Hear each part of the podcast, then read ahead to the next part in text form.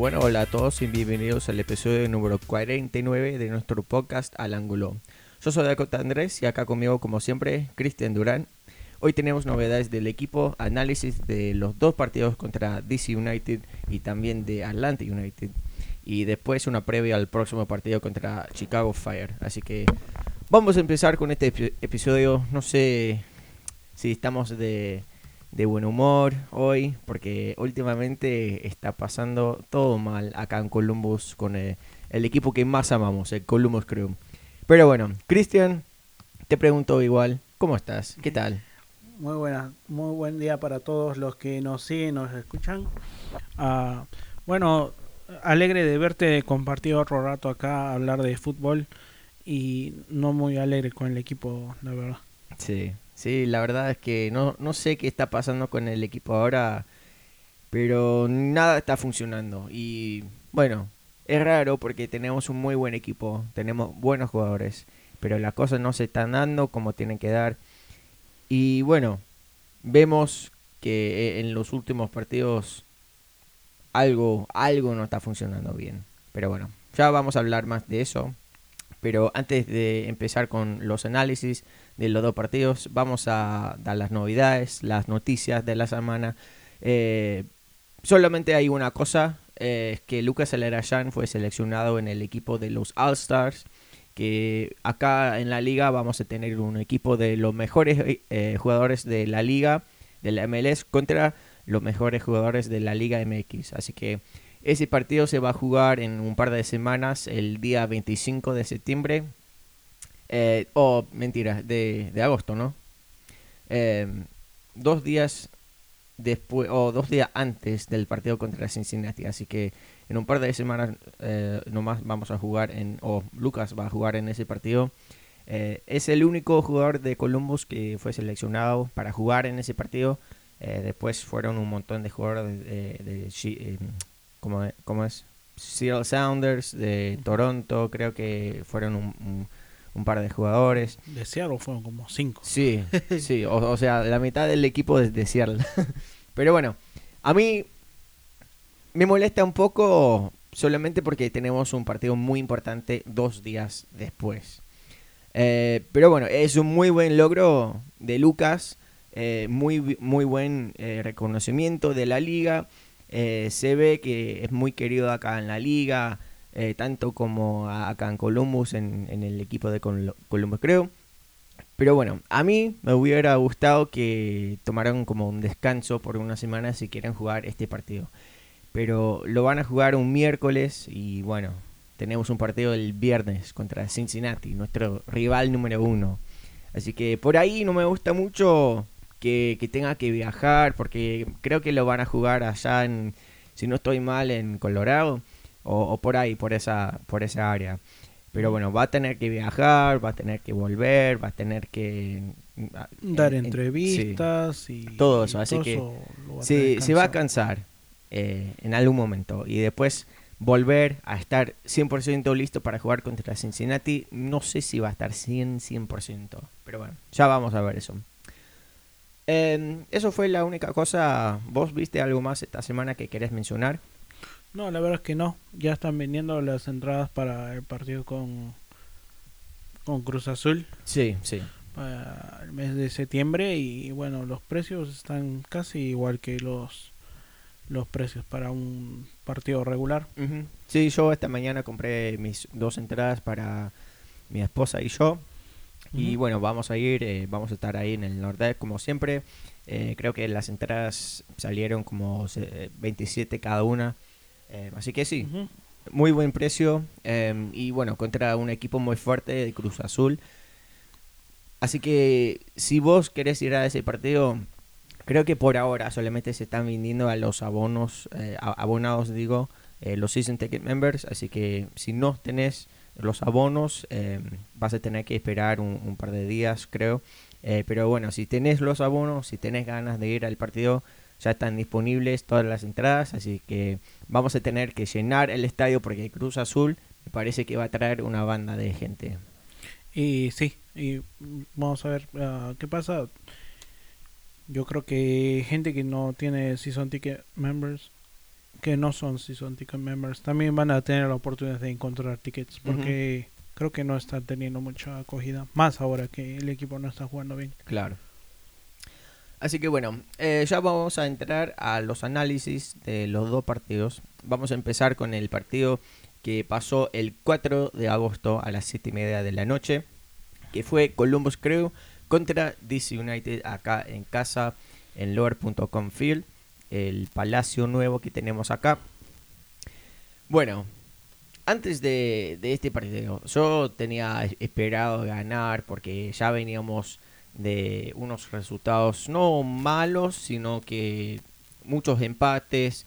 Eh, el equipo estaba jugando muy flojo. Jesse Sardes no había vuelto todavía. Eh, todavía estaba con la selección de Estados Unidos. Em, así que bueno, yo estaba esperando ver un equipo con ganas, poniendo huevos, eh, peleando por cada pelota, pero no vimos eso. El equipo que puso Caleb Porter el día 4 de agosto fue Eloy Room en el arco, Wellon Francis, Abu Keita, Jonathan Mensa, Sad Abdul Salam en la defensa, después en el medio campo Darlington Nagby con Marlon Hurston y después en el ataque Derrick Etting Jr., Lucas Alarayan, Kevin Molino y Eric Hurtado. Así que un, equipo bastante fuerte, eh, por decir, solamente que no, nos hizo falta Jesse Sardes como delantero pero todo lo demás bastante normal. Em, pero bueno, e-, el equipo salió y no yo, yo no vi el equipo con ganas de jugar este partido.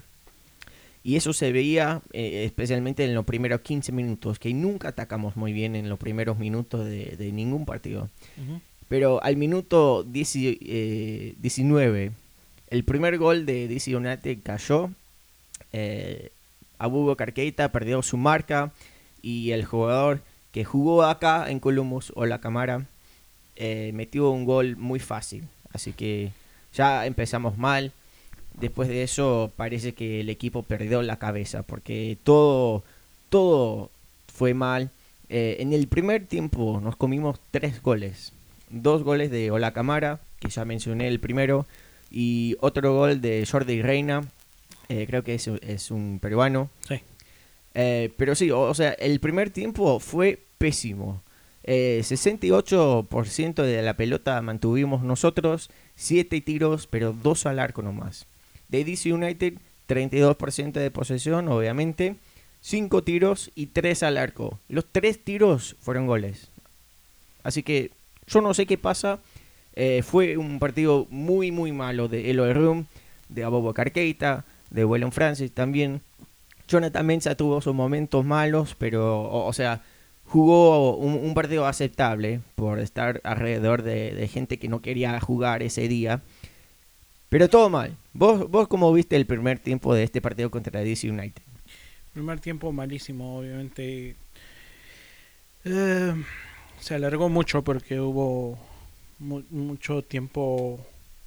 Ah, no te digo, hubo lesionados y y los goles y todo eso, hubo 7 minutos añadidos al primer tiempo, o sea, se terminó jugando como 52 minutos, pero un sufrimiento total, porque el equipo nunca encontró su mejor forma. No. Y como dices, la cámara nos anotó uh, dos goles y Jordi Reina también creo que fueron los otros dos goles. y nada, o sea, un equipo que no se comprendía en nada. No puedo creer que estábamos atacando, estábamos prácticamente un poco avanzados del media cancha y jugamos para atrás como siempre y, perdemos el balón. Y, no, y nos mete, bueno, el, el, primer gol fue algo muy estúpido de su parte. Sí, la verdad es que jugamos demasiado para atrás. Eh, cada vez que que, el medio campo toca la pelota, está buscando primero para atrás en vez de mirar hacia adelante. Eh, o, sea, tenemos que buscar opciones adelante antes de, buscar eh, el pase para atrás. Em, y, bueno, o sea, la, defensa siempre eh, está bien posicionado, no es ninguna falta ahí. pero los, los errores que cometen dentro del área rival y, y, y fuera también, o sea, Bugo Carqueta se cayó afuera del área y bueno, e- el jugador de DC United entró fácil, fácil. Es que el problema que tenemos es que no definimos. Porque si metemos las pocas oportunidades que tenemos, eso no sería una preocupación. Sí. Nuestro equipo no está metiendo goles para nada. Sí, pero también hay que llegar, porque pasamos la pelota demasiado antes de disparar. Si es que disparamos. Eh, la- la- las jugadas que van por la banda terminan en nada.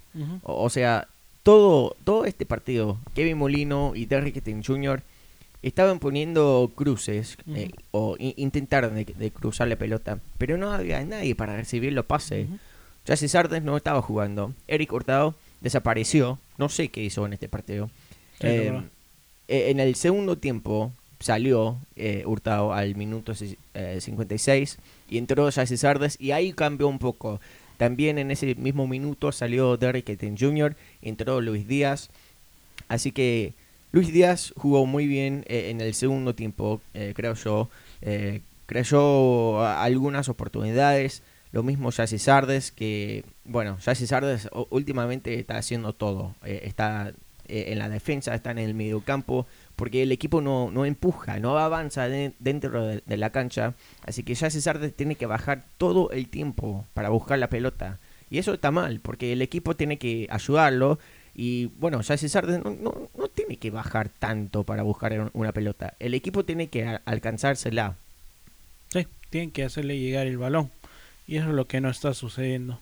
Pero imagínate que somos capaces de anotar tres o, o dos goles, pero no nos pueden meter cuatro. No, No. nos pueden meter tres. Esa es, Una vergüenza. sí, y realmente, o sea, la culpa así entera no es de la defensa, porque ahí también tienes el medio campo que, o los ah, mediocampistas que tienen que también defender.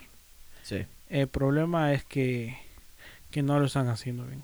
sí. Yo no, yo no entiendo la verdad cómo es que fuimos a Atlanta a jugar 4-4-2, traer los puntos y después contra New York y los otros dos partidos que tuvimos con DC United y con Atlanta volver a una formación donde atacamos supuestamente que es una es una formación de ataque pero es que no podemos mantener el resultado. Claro. El equipo ahorita, o sea, como te digo, no estamos metiendo los goles. Entonces, yo creo que deberíamos defendernos con dos líneas. Sí, pero puede ser. Al- algún cambio tenemos que No hacer. está porque haciendo. Obviamente, lo que estamos haciendo ahora no está funcionando para bien. Para exacto, nada. no está funcionando. Así que sí. ah, después de los dos cambios que hizo Calaporta al minuto 56, eh, un gol cayó eh, a nuestro favor, que fue una muy buena jugada de Jesse Sardes, que no paró de buscar la pelota. Eh, estaba muy apretado por la banda eh, y, y sacó la pelota, puso muy buen pase, rebotó un de- defensor de DC United, pero cayó justo ahí enfrente de Kevin Molino y Ujú. Molino anotó de, de muy buena manera. Y ahí, mm, no, no sé, no estaba muy contento todavía porque todavía necesitábamos dos goles más para empatar. Sí. Así que yo no festejé el gol, estaba, no sé, medio amargado porque todo lo que ha pasado en el prim- eh, primer minuto eh, me hizo poner de mal humor. Pero después, eh, seis minutos después, otro gol de Columbus Crew. Y ahí tuve un poco más de esperanza, tuve un poco más de... eh, no, no sé, pen- pensé que la- las cosas iban a cambiar. Un gol de Lucas Alarayán para casi eh, llegar al empate. Pero lo que pasó fueron tres minutos después. Otro gol de DC United y ahí se cerró todo. O sea, la defensa se quedó ahí con las manos arriba, mirando del costado a costado, como ¿qué pasó? Pero bueno, DC United anotó el cua- eh, cuarto gol y así terminó el partido 2 a 4, acá en nuestra propia casa. Esas cosas no se pueden ocurrir, nada, nunca. Sí, es que el último gol, como dices, o sea, yo también tenía la esperanza de que por lo menos íbamos a empatar, pero ves que DC United ataca con dos personas y nosotros tenemos cinco defendiendo. y, igual nos mete el gol. O sea, cinco defendiendo y el, el portero, o sea, seis. Igual nos metieron el gol. Nadie lo presionó. Y eso es algo que vi en el anterior partido. Barco atacaba y nadie lo presiona. Lo están esperando que haga el regate y, se lo van a hacer. Sí. o sea, están esperando, pero por lo menos espera listo. Pero no hacen eso. Jordi Reina, te digo, es peruano. Yo sé, yo lo he visto jugar mucho. No es gran jugador. Pero acá les hizo lo que quiso. Sí. Sí, mira, o, sea, la, la, defensa no sé si piensa, no sé si es algo mental, que, que no están bien, eh, ya, ya, ya que saben que están jugando mal, recibiendo muchos goles. El Overroom, creo que este fue el peor partido que ha jugado en la camiseta del Colombo, creo. Eh, Abubo Carqueita también jugó malísimo este partido. William Francis se perdió un montón de veces y por esa banda estaba atacando Jordi Reina, así que Francis no pudo defender. Eh, salió Francis al minuto 80, o, sea, entró Alexander Matán y Pedro Santos también había entrado ya a, eh, a, ese momento. Santos ahí jugando en la defensa, donde me gusta mucho verlo jugar.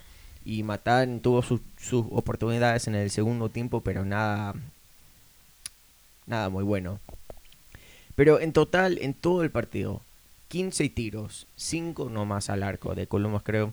9 tiros de DC United y 5 al arco, 4 que fueron goles. Una vergüenza.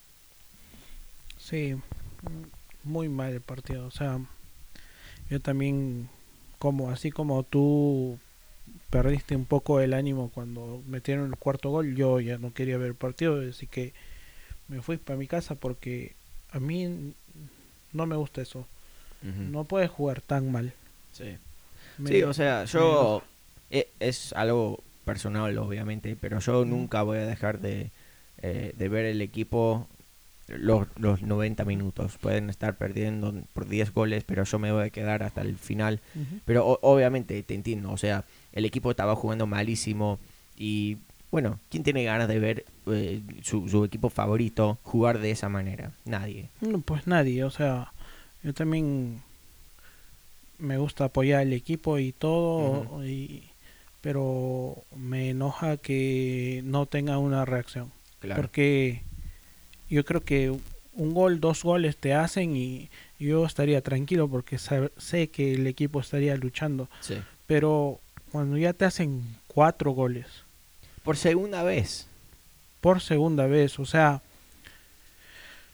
Dios, o sea, no sé, yo, yo no sé, por eso, o sea... Sí, o, sea, me frustra un, partido recibiendo cuatro goles a veces pasa. Bueno, está bien, eh, hay que mejorar la cosa, pero ya fue la segunda vez seguida. Jugamos un partido contra New York City, nos comimos cuatro goles. Acá, contra DC United, cuatro goles. Y ahora que vamos a hablar del partido contra Atlanta, ese partido terminó malísimo también. O sea, no nos comimos cuatro, pero tres. es que, no sé, los jugadores...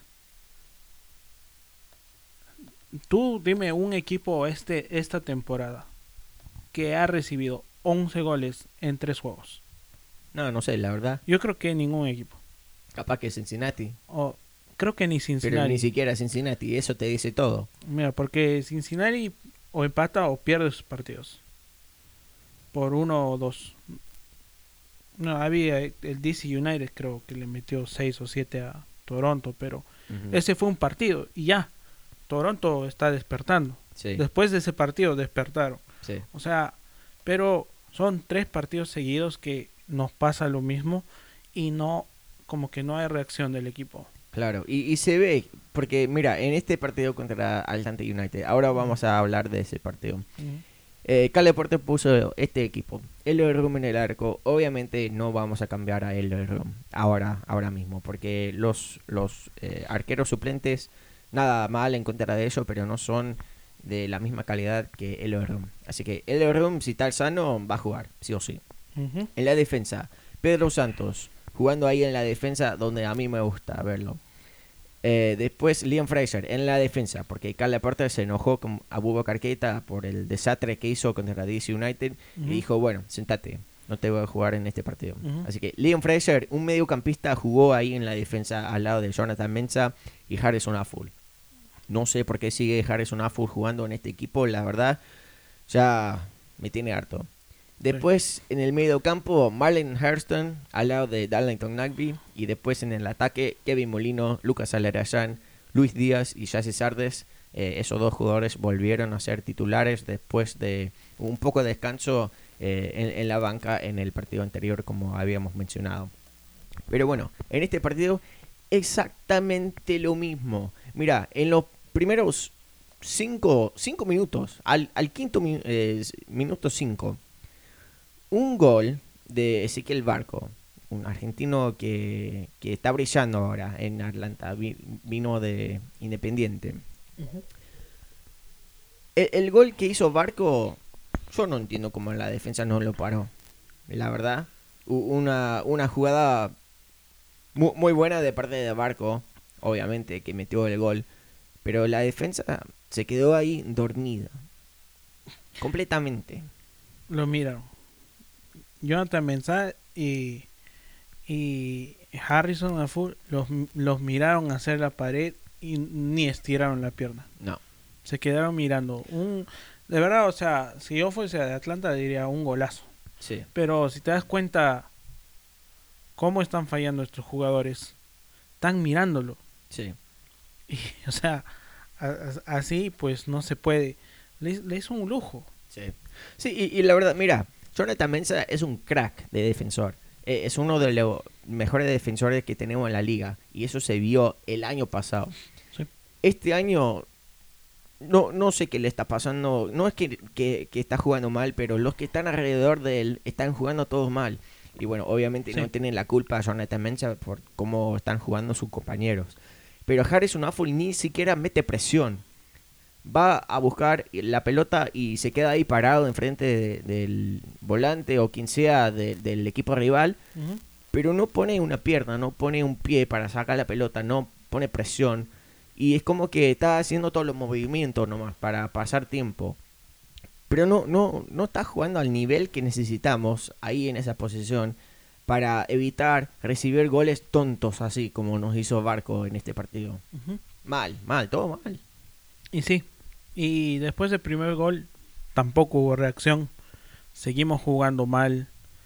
Seguimos sin generar ningún tipo de llegadas al, al arco de Atlanta United. Y más o menos como al minuto 34 Ujú. se vino Atlanta United otra vez a atacar. Y esta vez por el lado izquierdo. Por donde obviamente juega Harrison. Y nada. Les metieron le cometieron un penal a- al jugador de Atlanta United. ¿Para vos fue penal? Yo creo que sí. Sí, lo, lo buscó el, el, el, el delantero, lo buscó. Y, y, y bueno, ya estaba ahí la pierna de Hairston y nada más que cobrar. Para mí, yo sinceramente, o sea, nuestro defensor no tuvo la intención, pero la, la buscó bien el, el delantero y, y lo, lo- lo- el árbitro compró. Sí. Sí, lo, lo que más me molestó es que ni siquiera revisaron el VAR, porque para mí no fue penal al, al principio. Ujú. Pero ni siquiera pasaron la repetición en la pantalla que tenemos ahí en el estadio ni nada. Eh. Así que a- al momento yo estaba furioso, porque Sí. yo no pensé que era penal para nada. Y ni, ni revisarlo en el VAR, eso me dice todo.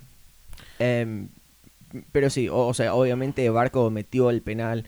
Eh, Eloy Room es malísimo en los penales, hone- honestamente. Se tira al, al lado que no es cada vez. Pero, y, o, sea, la jugada va, este jugador moreno, el número 10 de Atlanta, va, le hace el dribbling a, a Jonathan Mensah. Lo saca y Jonathan Mensah, o sea, en su desesperación, sacó su otra pierna. Sí. Que si no era penal por Harrison, era penal por Jonathan Mensah por hacer esa estupidez en el área. Y Harrison como que llegó tarde a la jugada y nada más le puso la rodilla ahí y el otro ya veía cayendo y Sí. o sea sí sí fue penal yo yo estaba ahí y para mí sí fue penal y cuando veo la repetición fue penal Sí.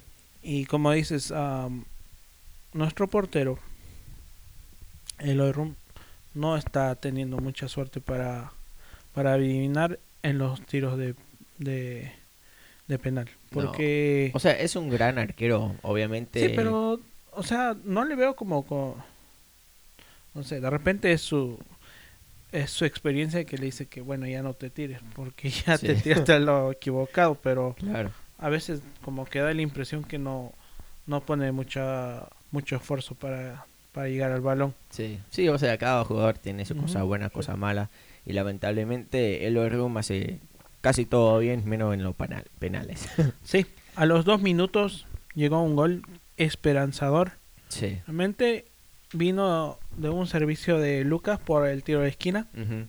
y Jonathan Mensah que, que ganó el juego aéreo y, y pudo anotar el gol. Sí. Sí, ya por segunda vez Jonathan Mensah anota y mira, fue en el mismo partido contra Atlanta en su propia casa que anotó en el partido anterior. Así que dos goles ya de Jonathan Mensah contra Atlanta United, pero no fue suficiente. Eh, entramos al descanso perdiendo 1 a 0, eh, digo 1 a 2. eh, pero después en el segundo tiempo hicimos un cambio, salió Kevin Molino, que para mí en este partido no hizo nada. Eh, Kevin Molino No, me, me parece buen jugador, pero para jugar en las bandas, no me gusta, porque más que nada no tiene la, velocidad que tiene Luis Díaz, ni Derrick Jr., ni Alexander Matán. Es muy lento eh, eh, con la pelota. Eh, y, es más para jugar como, como el 10. Si queremos probar jugar con Kevin Molino y Lucas Alarayán al mismo tiempo, está bien, pero poné a, a, Molino por el medio y deja que Lucas vaya por la banda, donde juega bien. Pero, o- o sea, ¿cómo lo viste a, a Molino? Porque para mí, hasta ahora, lo- los pocos minutos que ha jugado en total, no me, no me ha gustado mucho. La verdad que yo sabía cuál era el juego de Molino. Y desde el principio. Y Molino tuvo un, un- el año pasado tuvo un gran momento en los playoffs. Pero eso fue todo lo que ofreció durante el año porque se la pasó lesionado y es lo único que pudo ofrecer en Minnesota Sí. y sí, to- si ves, si analizas todos los goles de Minnesota el año pasado, todos fueron jugando por el centro. En todos los goles estuvo involucrado Molino porque es donde juega, Sí. en el centro. Él no puede jugar en la banda porque, como dices, es lento. Es lento y, y si quiere, quieres que juegue con Pedro Santos, que es un jugador rápido, pues no va a poder. Claro. Si quieres que juegue a la otra banda con Harrison, tampoco va a poder. Sí. Tiene que poner a Molino al centro de 10 y ya tenemos un 10. O como delantero, si hace falta, pero... O- Pero por las bandas, yo no lo quiero ver más ju- jugar ahí. Si, si juega más en el medio, sí. Me gustaría Sí. darle una oportunidad. Pero por las que- bandas, creo que estamos gastando tiempo al pedo nomás. Sí, creo que este partido, bueno, espero que le sirva a Profe Porter para, para que se dé cuenta que muchas cosas que está planeando no están yendo como, como él quiere. Porque, o sea, ya insistir con Molino en la banda sería una locura. Sí. Si lo vuelve a hacer, yo voy a creer que, que Profe Porter no sabe nada de fútbol. Claro. Sí, o sea, o- ojalá que cambie algo, porque la verdad es que no sé si es el sistema que no está funcionando bien. Creo que sí. Creo que Porter tiene que mirar todo, o, o sea, mirar todos los planes que, que ha puesto hasta ahora, eh, hasta este punto en la temporada. Porque las cosas no están funcionando, eh, no, no está sirviendo lo, lo, lo que está ofreciendo.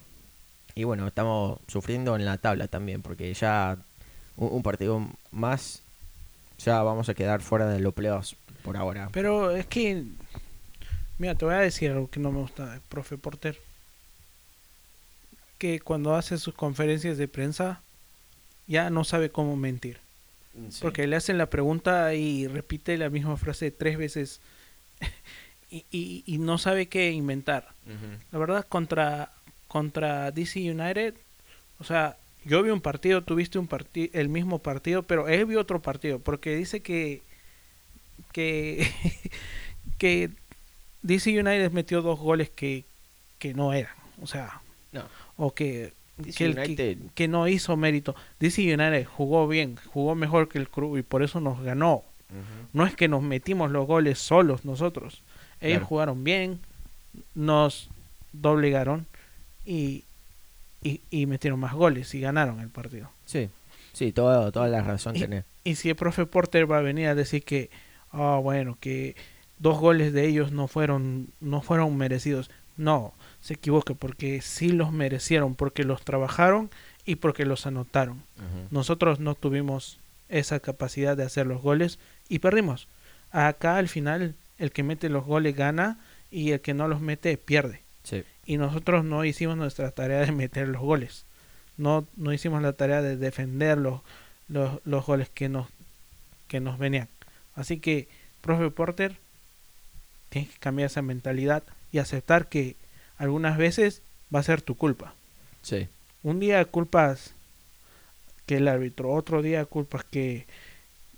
¿Qué va a ser el siguiente partido? ¿Vas a culpar a tus jugadores? Aunque creo que ya lo ha hecho. sí. Sí, entonces, cuando, cuando él hace cambios en el minuto 80, cuando estás perdiendo por cuatro goles, pues yo no entiendo eso. No, para nada. Y, y yo no estoy en contra de Porter. Creo que es un gran entrenador, un, un gran profesor de fútbol. Y, y quiero que siga acá en Columbus. Pero la- la- las cosas que está haciendo es como que, que, que, que no está poniendo tanta presión en los ju- jugadores. O sea, todo, todo está bien para él. Y bueno, dice, dice lo mismo cada semana, como dijiste vos, que bueno, los jugadores están jugando bien, la cosa está mejorando. ¿Dónde carajo ves eso? Porque yo veo que perdimos tres partidos seguidos por goles estúpidos. Cuatro goles en un partido, cuatro goles en un partido, tres goles en un partido, once goles en 270 minutos. Eso te dice que todo lo que están haciendo lo tiene que revisar y lo tiene que sacar lo malo y reemplazarlo con algo nuevo, porque yo no estoy viendo nada nuevo. Cada partido veo exactamente los mismos partidos. Eh, la, defensa sigue dejando pasar todo. No, no presionen. Yo eh, en el partido con el Atlanta, yo eh, me, crucé con un amigo nuevo ahora que es de Monterrey, que fue el partido. Sí. Estuvo al lado mío todo el partido y me dijo, ¿por qué el equipo no presiona? ¿Por qué están dejando tanto espacio en la defensa? Y me, me dice que, que en Monterrey los jugadores no paran de correr, ni, ni un minuto, todos, todos están presionando, todos están buscando la pelota, todos están intentando de crear espacio para, para avanzar. Y nosotros no- solamente estamos mirando para atrás a ver si, si podemos salir, si podemos cambiar de lado, pero no está funcionando eso, porque si cambiamos de lado, el, el otro equipo ya está ahí, ya está ahí esperando que, que intentam- eh, intentemos de cambiar de nuevo. O, sea, no, no, no tenemos ideas nuevas y eso es lo que, lo que está mal ahora en este momento. Y, y sí, o sea, el equipo, o sea, como te digo, la última línea, por ejemplo, cuando nos están atacando, están esperando, los jugadores no los presionan, no los presionan. Debe salir uno a, a- a marcar, Sí. pero parece que le tuviesen miedo a Barco, que, que les haga un dribbling, o, o a Marcelino Moreno, o a Jordi Reina, Sí, pero mira, en este a- partido a ni- Medina en New York City. pero ni siquiera jugó Joseph Martínez. Exacto. Atlanta jugó sin su mejor jugador de, de todo el equipo. Y la última vez que Atlanta ganó fue el 15 de mayo. Y acá, 11 partidos, 11 o 13 creo. sí. Pero acá, o, o sea, no sé. Y, o sea, no, no, yo no entiendo la verdad. que- ¿Por qué no juega Matan, por ejemplo? No, no sé. Y, y mira, lo, lo- lo que mencionaste vos. En el minuto 83, ya perdiendo por dos goles, sacó a Sardes y sacó a Heston. Y entró Bradley Wright Phillips y entró Matan en el lugar de Heston. ¿Por qué no dejas jugar a Jesse Sardes con Bradley Wright Phillips. Saca a, a Harrison Affle. Saca a eh, William Francis, que, que ya había entrado. No sé si Molino seguía ese rato, pero. Sí, no sé. O, o también, sea, o sea, ¿por qué sacar a Sardes cuando estamos perdiendo por dos goles? Si, si, si querés ganar, dejar o, o- o poner todos los atacantes que puedas. Por favor. de todas maneras ya estábamos perdiendo. O sea, no sé cuál era la diferencia. Sí, o sea, ya fue. O sea, eh, estamos perdiendo. Si, si querés empatar, por lo menos, no puedes sacar a Chassis Sardes. El goleador. O sea, ningún otro jugador, menos Lucas, están haciendo goles. Pedro Santos ya tiene dos goles de penal. Jonathan Mensah ya tiene dos goles de tiro de esquina, de cabezazo. Pero los otros, nada. Luis Díaz tiene un solo gol. eh, Kevin Molino nada. Matán nada.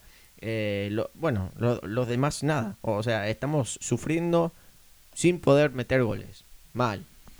Y, y sí, o sea, la reacción también de parte del, ban- del banco de suplentes es muy tardía.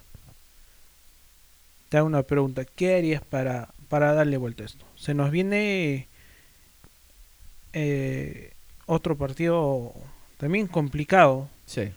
contra Chicago. ah, Chicago el, este domingo. Y, y Chicago viene con mala racha también, o sea, Sí, ganó su último partido anoche, de hecho, eh, el 8 de, de agosto a- eh, jugaron contra los Red Bulls de Nueva York y, y ganaron 2 a 1. Pero sí, o sea, muchas cosas van a tener que cambiar y yo empezaría por las bandas.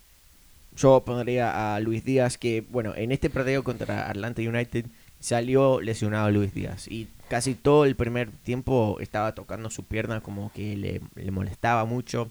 Después salió lesionado después de una, no sé si fue una falta justo fuera del área, pero salió mal, tardó un buen rato en salir y la verdad que no sabemos muy bien lo que le pasa. No sé si va a jugar en este partido que viene contra Chicago. Eh, pero sí, o sea, me gustaría verlo jugar, pero si no, yo pondría a, a Etienne con Matán, Lucas obviamente por el, por el medio y Jesse Sardes eh, como delantero. Pero eh, la- el problema cae en la defensa, o sea, Harrison Afful o Saad Abdusalam jugando por, por la derecha. A mí no me gusta ninguno de los dos jugando ahí en, e- en esa posición. Bueno, no me gusta verlo a Harrison porque ya se, se tiene que retirar. Y eh, Saad Abdul Salam me gusta verlo más jugar por el medio campo que, que en la defensa porque me parece que dejar pasar demasiado. Sé que no es defensor de, de verdad eh, y está todavía aprendiendo a jugar en esa posición, pero ahí eh, eh, es que no, no tenemos otra opción. Entonces, no, no sé. La verdad, no, no sé qué tiene que cambiar. Es, es solamente que los jugadores tienen que arreglar lo que tienen mal mentalmente. Porque buen equipo tenemos. Son todos muy buenos jugadores y son capaces de jugar mejor de lo que están jugando ahora. Sí, yo creo que también como dices, ya en lo mental les va a llegar a afectar porque perder tres partidos no es fácil.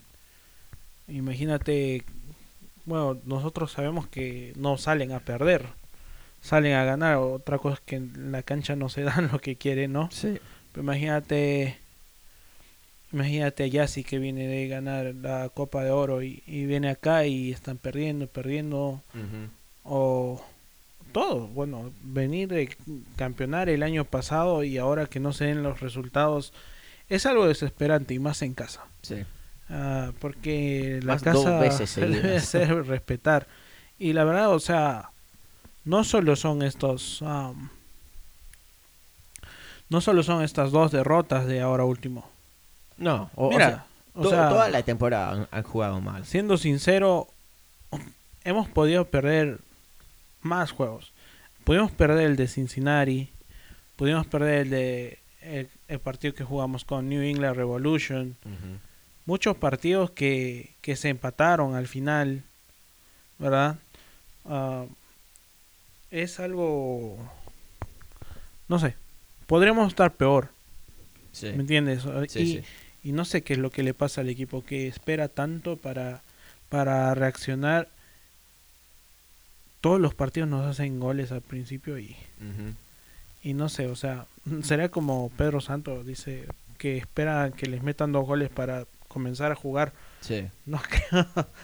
Es este, no sé, no sé, y, y yo creo que los ánimos se están, yo veo a los jugadores un poco frustrados. Por Sí. ejemplo, veo a Lucas que se enoja porque no le pueden hacer una pared. Porque es así, o sea, un jugador talentoso se va a enojar con un compañero que no le puede hacer un buen pase. Claro. O, o no más jugando para atrás, no, no sé. Juegan para atrás para asegurar el balón, supuestamente, y tienes un tipo como Buba Keita que, que regala el balón. Sí. O sea, mí- yo estaría, si yo estaría en la cancha, si estoy fuera de la cancha, estoy enojado, imagínate a alguien que está dentro de la cancha. Claro. Sí, Echas, arruinas el trabajo de todos. claro. Sí, o sea, o- obviamente lo- los jugadores están mal como nosotros, pero bueno, ti- tienen que hacer un, un mejor trabajo, o sea, tienen que avanzar, tienen que presionar, tienen que correr un poco más, porque, mm, no, no sé, lo que están haciendo ahora no es suficiente, honestamente. Eh, en- entonces tiene que descansar, ya tenemos toda esta, esta semana para descansar, porque el partido que, que viene no es hasta el domingo, así que tenemos un día más aún. Entonces, no, no sé, no sé cuál es el plan de esta semana de entrenamiento de Cale Porter, pero creo que tiene que tomar como un día, dos días de descanso mental, porque y, y, de- y después volver a- al máximo. O, o sea, tiene que poner ponerse la pila 100%. Y te hago una pro- otra pregunta. ah, ¿Crees que ganemos en Chicago? Eh, no sé. Históricamente mira. en Chicago siempre nos va mal. Sí, mira, ah, es, eso mismo te iba a decir. En Chicago nunca ganamos. La última vez que viajamos a Chicago y, y, eh, ganamos fue en el 2015. Siempre o empatamos o perde- eh, perdemos. Es muy difícil jugar en Chicago y no sé por qué. Porque eh, Chicago honestamente no tiene un muy buen equipo. Pero eh, ya, ya jugamos contra ellos el 19 de junio, que fue el último partido en el estadio histórico donde ganamos 2 a 0. Pero sí, jugar en Chicago es otra historia, es completamente di- diferente. Y honestamente, como estamos jugando ahora, yo te voy a decir que no vamos a ganar ese partido. Mm, Bueno, sí, y yo también creo que no vas a ganar. Excepto si es que metemos el primer gol. Ah, no sé si te has dado cuenta, pero los partidos en los que hemos metido el primer gol no los hemos perdido. Sí, Creo que eso le da otro tipo de, de ánimo al equipo. sí. Pero el, como dicen, como el trending que tenemos ahora es que nos anoten primero, así que claro. no tenemos muchas esperanzas, la Sí, verdad. O, o sea, va, va a ser un partido bastante complicado. Y eh, eh, eso es que, obviamente, como mencionamos, que en Chicago nunca ganamos. Pero Chicago ahora está agarrando forma. Sí. En los últimos cinco partidos han perdido solamente un solo partido contra Toronto. Eh, el partido que jugaron anoche contra los Red Bulls ganaron 2 a 1. Sí. Antes de eso empataron 0 a 0 contra New York City. Antes de ese partido empataron contra la Unión de Filadelfia 1 a 1. Ujú. Y el partido antes, antes de, de la derrota de Toronto empataron 2 a 2 contra DC United. Así Sí. que están sacando puntos poco a poco. Y nosotros estamos dejando todos los puntos ahí en el piso. En los últimos 5 partidos hemos ganado uno solo. Los últimos 3 obviamente perdimos todos. Eh, la última vez que ganamos fue en el partido contra Atlanta en su casa.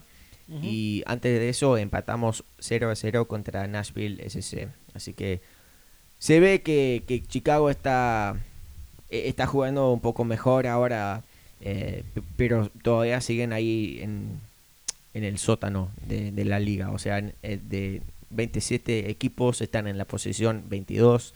Nosotros estamos en la posición 12. Ujú. Eh, después en el este estamos en el séptimo posición y ellos en la posición 11 de 14 equipos en el este de la Sí. conferencia. Eh, 24 puntos tenemos nosotros, ellos tienen 17, 21 goles hemos anotado y 26, eh, 23 recibidos. Ellos han anotado 20 goles y recibido 29. Así que va a ser un partido bastante parejo, creo yo. Ujú. Va a ser muy difícil de anotar, como vemos todo, toda- todas las semanas, que nunca podemos ganar o anotar, digo. Sí. Así que sí, o, o sea, va a ser difícil, pero no imposible. Sí, y bueno, am, acotando algo más am, a lo del partido que se nos viene, es am, referido a... a-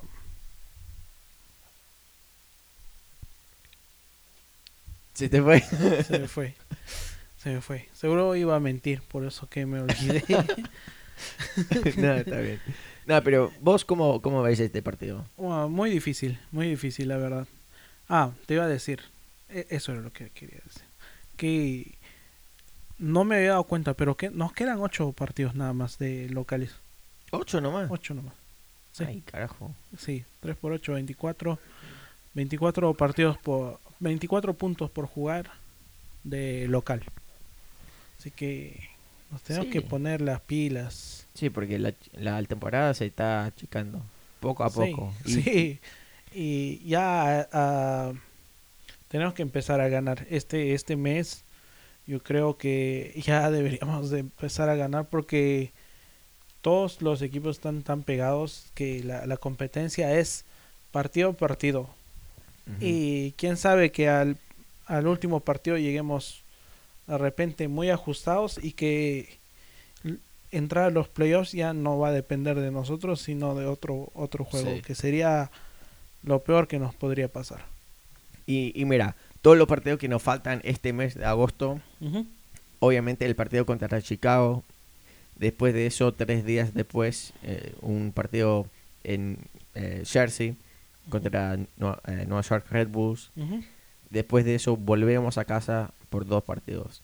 El 21 de, de agosto acá contra Seattle Sounders y después eh, el partido más esperado de toda la temporada, Columbus Crew contra FC Cincinnati acá en casa.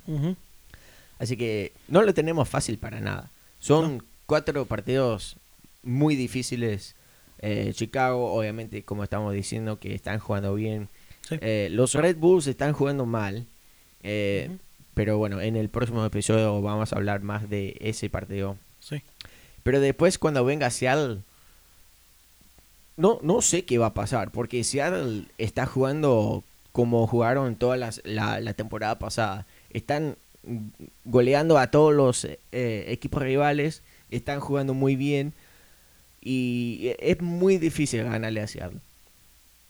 Como siempre, o sea, e- es un equipo muy respetado acá en la liga por lo que hacen cada año. Cada año juegan bien y cada año pelean por una posición muy buena de los playoffs. Y ya, ya hemos visto en los últimos cinco años han llegado a la final como que tres veces. Sí. A- así que mi- mira, mira vos lo, lo que está pasando ahí. ¿Por qué no podemos hacer lo mismo? No sé. Y mira, te digo una cosa de Seattle Sanders. Contrataron la otra semana antes del cierre de la ventana de transferencias tres jugadores más. Sí, O sea, ¿cuántos jugadores contrató Columbus? Eric Hurtado. Octavo. Mira, con Eric Hurtado vamos a ganar otro campeonato. Sí. ¿Tú qué crees de eso? O sea, ¿qué opinas de eso? ¿Qué, qué, ¿Cuál es tu pensamiento? ¿Cuál es tu sentimiento como hincha de Columbus a ver que no contratamos ni un jugador? Eh, pienso que, o mejor dicho, espero que eh, estén guardando todo lo bueno para enero. Porque, bueno, ya están viendo que esta temporada va a ser muy difícil de ganar otro campeonato, ya que ganamos el año pasado. Pero en enero espero que abran el bolsillo, como dicen, y que pongan plata para traer muy buenos jugadores. Porque nos hace falta muchos cambios en la defensa. Harrison Afu ya se tiene que ir. Chao. Muchas gracias por el tiempo que ha jugado acá. Los eh, cinco años que o seis años ya que ha, que ha estado acá. Ganó un campeonato. Muchas gracias. Que te vaya bien. Chao. Eh, necesitamos otro defensor central al lado de Jonathan Mensah. Porque Keita no es la, la respuesta. Josh Williams ya está un poco viejo. Juega bien todavía, pero me gusta más como para jugar de suplente. Vite Wormhorn, chao. Adiós. Em, después, o sea, me gustaría mucho contratar a otro jugador como Lucas, como ya, ya dije en el episodio anterior.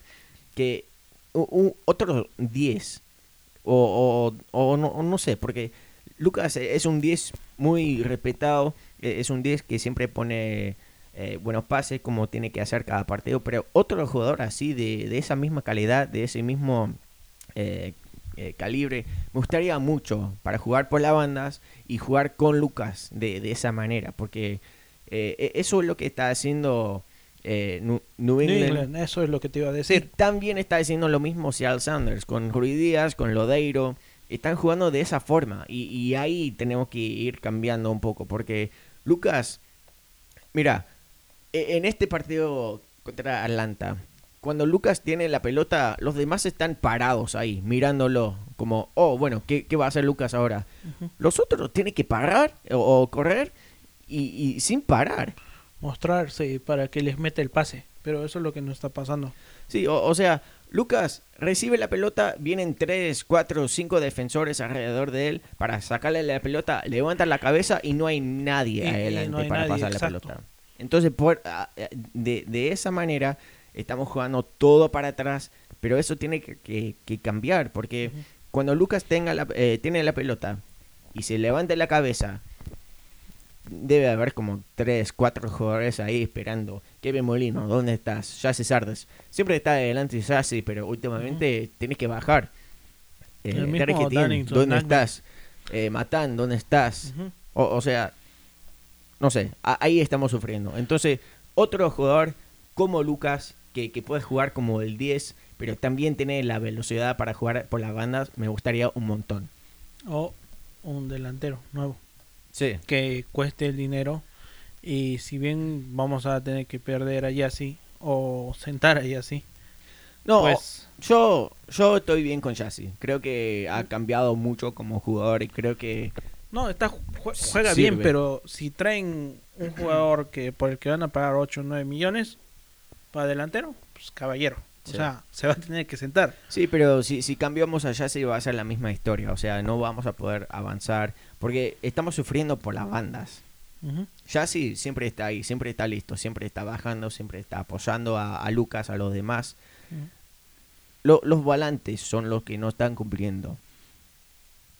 En mi opinión. O sea, sí, sí, sí, yo creo que sí. Pero también yo creo que en el ataque nos falta más, más contundencia. Pero eso, o sea, como siempre te he dicho cada episodio, las bandas. Luis Díaz, Pedro Santos, Etienne Mínimo cada uno debería tener dos goles hasta ahora. Sí. ¿Cuántos tiene? Etienne tiene uno, creo. Eh, Pedro esta temporada no, no, ha metido nada. Pedro creo que tiene dos, tres penales. Sí, tiene dos. ¿Verdad? Mira, te, leo la lista de todos los goleadores. Lucas es el máximo goleador hasta ahora, con seis goles. Después sigue Jesse Sardes con cuatro. Pedro Santos, dos, que son dos penales. Jonathan Mensa, dos, dos cabezazos de tiro de esquina.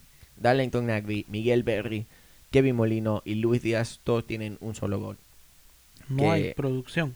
Sí. O sea, para los puestos que juegan Luis Díaz, Molino. Bueno, Molino no recién está empezando a jugar, así que, bueno, se salva. A Luis Díaz, mínimo dos. Sí, pero Matán, Etienne. Mínimo uno. Sí.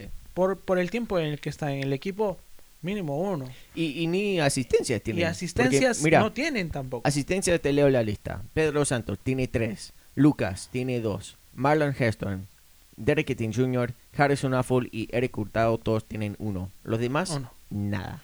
Nada. O sea, estamos mal. El ataque fundamental, las bandas, como dices, fundamental, pero no sé cómo vamos a cambiar eso. Lo, único es contratando jugadores. Y también, obviamente, vamos a necesitar un defensor. Sí. Un defensor central, por favor. Fíjense al sur, como dice mi amigo Chris Benjamín. México, Sudamérica.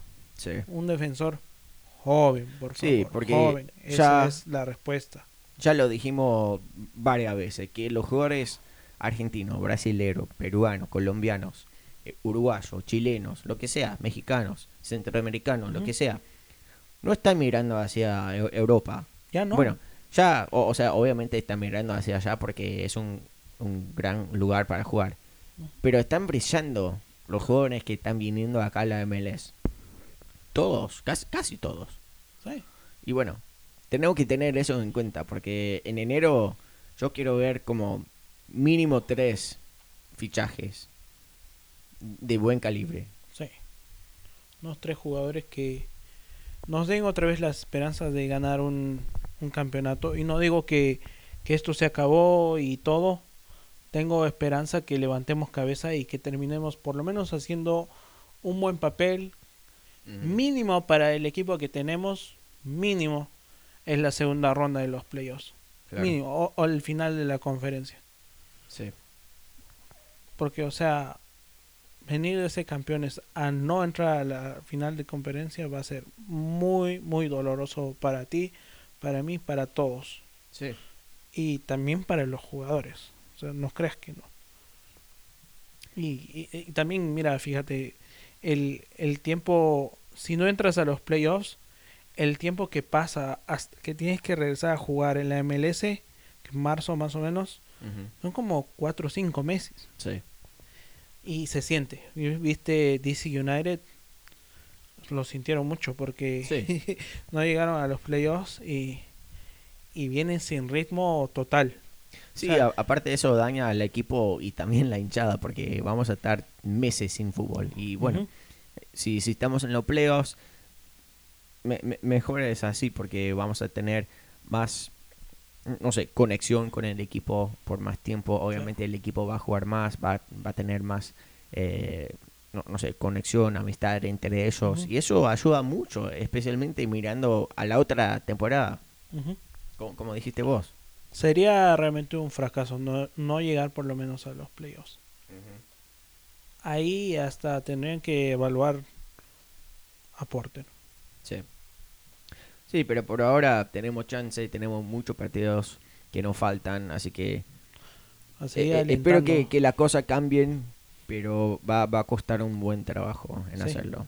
Nomás hay que seguir alentando, ir a la cancha a, a soportar, a, a- no soportar, a, Apoyar. a apoyar al equipo. Sí, Eso es lo importante, hacerles sentir que estamos con ellos siempre. claro. Ay, Dios. Mira, mira lo, lo, lo tanto que hablamos cuando estábamos todo mal. Sí. Y bueno, tenemos algo en Twitter. ah, tenemos a nuestra amiga Lizeth Rascón que nos escribió y dijo cuál sería la esperanza de la defensa. Aunque también hace falta anotar más, pero definitivamente la defensa con excepción de Mensao Santos está para llorar. Como Ujú. que Porter se dio por vencido y va a dejar ir esta temporada. Sí, o sea, la, la defensa está mal, pero como dije, o sea, no tenemos otra opción. Warhol está lesionado, que bueno, no, no me importa porque no juega bien. Kitchen igual está Sí, mal. Kitchen está lesionado, Williams está lesionado. eh, y eh, en la posición de Milton Aful, igual. eh, sí, Milton también. Pero en la posición de Aful no, no tenemos otra opción, así que por eso Aful tiene que seguir jugando Sí. o Abdul Salam, que no, no es mucho mejor que Aful eh, en esa posición, digo. Pero sí, o sea, eh, eh, es solamente cuestión de, de que tenemos muchos lesionados, pero también lo- lo- los lesionados cuando juegan no ayudan mucho. Sino Josh Williams, o sea, eh, está jugando bien Josh Williams últimamente, bueno, últimamente no, porque está lesionado hace mucho, pero sí, o sea, cuando juega, juega bien.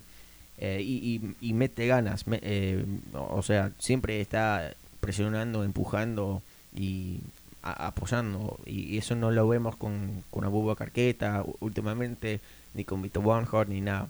Sí. Así que sí, o sea, tenemos que, que esperar hasta el año que viene a ver si haga- a- a- van a hacer algún cambio. Algo. Y por otro lado tenemos a nuestro, a nuestro amigo Juan que nos dijo que creo que nos creo que se ha culpado mucho a los jugadores y Porter no se ha responsabilizado lo suficiente por los malos resultados. Como entrenador también es responsable de no presionar a los dueños para que hubieran contratado jugadores durante el verano. Claro, sí, sí, es exactamente como mencionaste vos, que ahora, o, o sea, todos están mirando a los jugadores que están jugando mal, pero Porter tampoco está cambiando nada de su sistema que tampoco está funcionando como tiene que hacer. Y a la vez, bueno, el error, cree, creo yo, e- error de ellos que no contrataron a nadie. Habiendo tantos lesionados. Sí. Y, mira, no, no quiero escuchar la excusa que, que el club no tiene plata. Ahora no. Porque los dueños son billonarios. Son dueños de, del equipo de la NFL, Cleveland Browns. Tiene un montón de plata. Así que si, si pueden pagar los sueldos de cada jugador de, de los De Browns, que son millones de dólares, Sí. Pueden pagar, no sé, 5 mil o 5 millones de dólares para traer un volante nuevo que hace goles, que, que, que juega bien con todo lo demás. O sea, la plata hay. Así que esa excusa no la quiero escuchar. Sí, o sea, Y, y hay, hay posiciones todavía disponibles dentro del equipo, porque no, no tenemos un equipo completo. O sea, tenemos espacio todavía. creo que también Tim Mesbachenko no ha tomado muchas decisiones en lo que va. O sea, si tú y yo ya tenemos idea de quién no queremos, él también. Sí. Y si traes un jugador a estas alturas del campeonato, pensando, digamos, traes un defensor central de Argentina que te va a costar 5 millones. O menos. Porque ya Vito está de salida, obviamente, si yo fuese Tim Logachenko y miro fútbol como él lo ve, ya debería estar de salida. Sí. Su sueldo que en 5 meses va a ser, no sé, 50 mil dólares, pues se los pago y le digo, ok, bye. Y, y traigo un defensor. O sea, no es difícil. No sé como que lo estaría esperando. No va a levantar su juego. Claro. Así que culpa también de Tim Besbachenko por no ver eso. Porque tenemos un DP nada más. Ujú. O no sé, yo que yo sepa, tenemos uno. Máximo uno, dos. uno solo verdadero, porque Ujú. Jesse Sardes creo que todavía cae en esa categoría y creo que eh, Nagby también. Pero el único DP verdadero que tenemos es Lucas El Arayan. Los otros pueden, o, o sea, hay, hay reglas que podemos hacer con eh, la plata TAM o GAM, lo, lo que sea. Eh, pero sí, o sea, todo, todo está disponible y, y creo, espero, por favor, que hagan todo bien en enero. Por favor. Ojalá. Ojalá. Ay Dios.